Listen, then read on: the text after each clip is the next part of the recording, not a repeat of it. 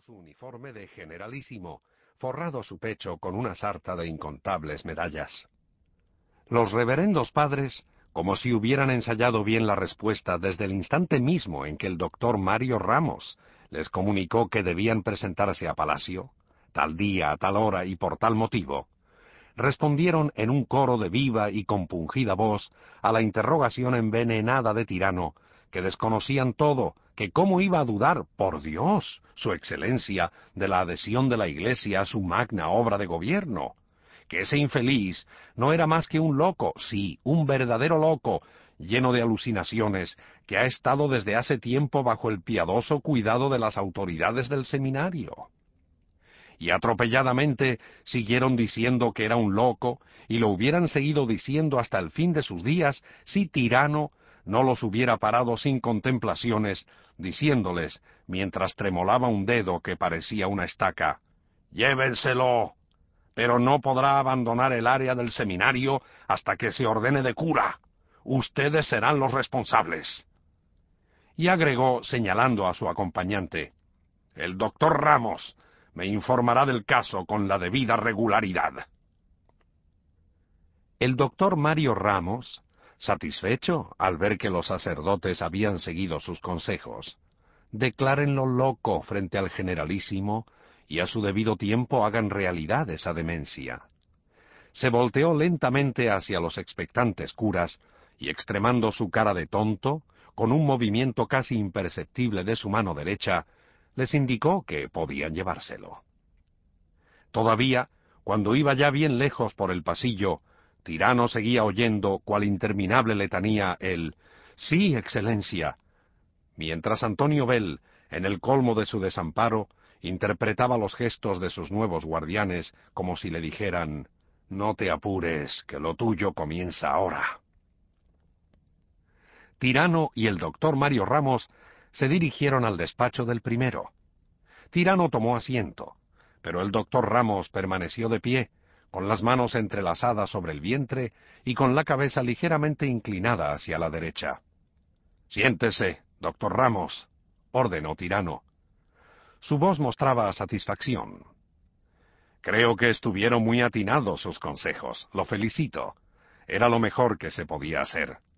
Pero dis que tildar de loco a ese terrorista, ¿eh? ¡Qué buen argumento! Los que están locos son ellos.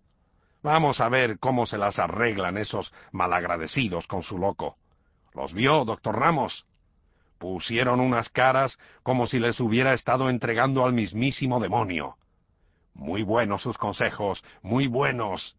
Que sean ellos los carceleros de su propio monstruo. El doctor Mario Ramos cruzó y descruzó las piernas, al cabo, con una voz lenta, que pugnaba por zafarse de la boca casi cerrada, masculló. Son peligrosos, jefe, peligrosos. Hay que manejarlos con mucho tacto. Tirano miró al doctor Mario Ramos detenidamente, y en sus labios apareció una mueca de desdén. Si se hubiera tratado de otra persona, de seguro se hubiera llevado las manos a los testículos para indicar que el único peligroso era él. Pero frente al enigmático doctor Ramos, Tirano guardaba cierta distancia. Hablaron después de asuntos administrativos, y cuando el doctor Mario Ramos calculó que los temas del jefe se habían agotado, se puso de pie y solicitó permiso para retirarse, despidiéndose acto seguido con una prolongada venia. Tirano lo siguió con la vista. Observó esos pasos de muñecote cansado, lentos e invariables, sin importarle cuáles fueran las circunstancias. Lo siguió con el pensamiento todavía cuando lo representaba caminando por la antesala, después por los dilatados corredores. Sabía perfectamente que no se detendría hasta llegar a su despacho, ubicado en el mismo piso, que frío e indiferente saludaría acaso a alguien, desde hacía veintiocho años lo tenía a su servicio y nunca había abrigado la menor duda acerca de su fidelidad. Era eminentemente efectivo, en fin, su mejor consejero. Además, había ido escalando las posiciones hasta llegar a lo que era en esos momentos, sin chocar con nadie, como si procediera con la sutileza y fluidez de una sombra. Era un ser solitario, y eso convenía a Tirano, ya que así, siguiendo ambiciones de terceros, no sería empujado a la comisión de actos de deslealtad. Sin embargo, había algo en este hombre que se le escapaba, una suerte de misterio que no alcanzaba a comprender. No le conocía amigos, ni siquiera él, el jefe, podía considerarse tal. Nunca, por otra parte, habían compartido un momento íntimo, un momento distinto al de los asuntos oficiales. ¡Qué tipo más extraño! Lo imaginó finalmente frente al escritorio organizando con la misma parsimonia de siempre las responsabilidades del día. El doctor Mario Ramos se detuvo en el pasillo solo unos segundos para atender la solicitud de un sargento. Algún pequeño favor, una carta de recomendación, un empleito público para algún familiar, algo por el estilo. Se metió el papel que le extendió el militar en un bolsillo y siguió su camino.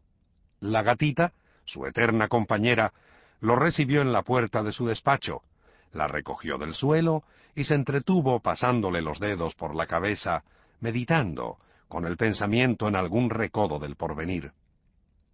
Trató de sonreírle a su secretaria, pero lo que le salió fue una mueca.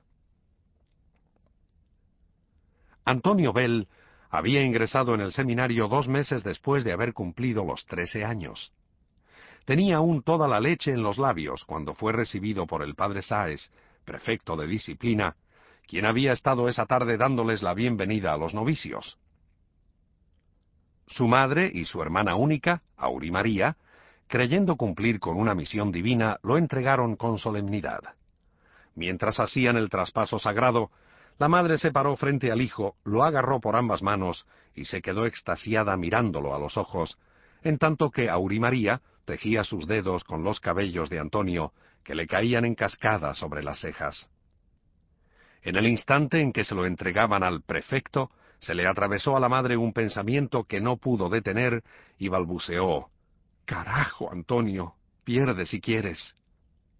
El dicho le había brotado mecánicamente, como una cosa de sus adentros que saliera sin pedir permiso pero se arrepintió inmediatamente de haber dejado escapar tales palabras de su boca, debido a la asociación entre la sentencia, un misterioso hecho de sangre, y el abuelo de Antonio, un viejo terco, que había vivido siempre separado de la iglesia.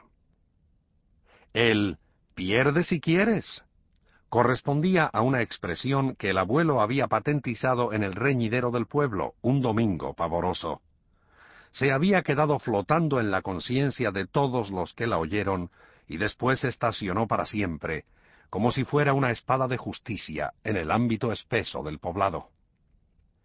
Pero Alfonsina Reyes, la madre de Antonio Bell, doña Afonsa, para todos, se retractó enseguida de su arrepentimiento inicial y repitió, esta vez sin el carajo, para que todo el mundo la oyera, Antonio, pierde si quieres y el prefecto la miró con ojos de lagarto, en el instante en que las manos del muchacho se deslizaban en señal de despedida de las manos de la madre. En el pueblo se había quedado Santiago de la Caridad Bell, el abuelo, que en la madrugada de ese día se había despedido del nieto, del hijo de su difunto hijo, con el mismo ritual con que había tirado el gallo al ruedo siete años atrás. Doña Fonsa lo había estado siguiendo de cerca desde la noche anterior y no le permitió hablar a solas con el nieto. El abuelo había pasado los últimos días de muy mal humor, debido a la vaina esa de llevarse al ser que más quería en este mundo para meterlo a cura. Y ella temía que en cualquier momento el viejo saliera con una de sus pendejadas. Cuando el abuelo se estaba despidiendo de Antonio, doña Fonsa se quedó muy pendiente de las palabras que saldrían de su boca, pero el viejo se quedó mudo, acariciando el pelo, besando la frente y al final abrazado fuertemente a su nieto. Se fueron en la piscicorre de alquiler hacia la capital, y si algo le preocupó a doña Fonsa durante el trayecto, fue la despedida sin palabras de su suegro. Ella se quedó esperando que soltara la afamada frase de la gallera, que aunque le traía a la memoria recuerdos muy confusos y tristes, era preferible a cualquier expresión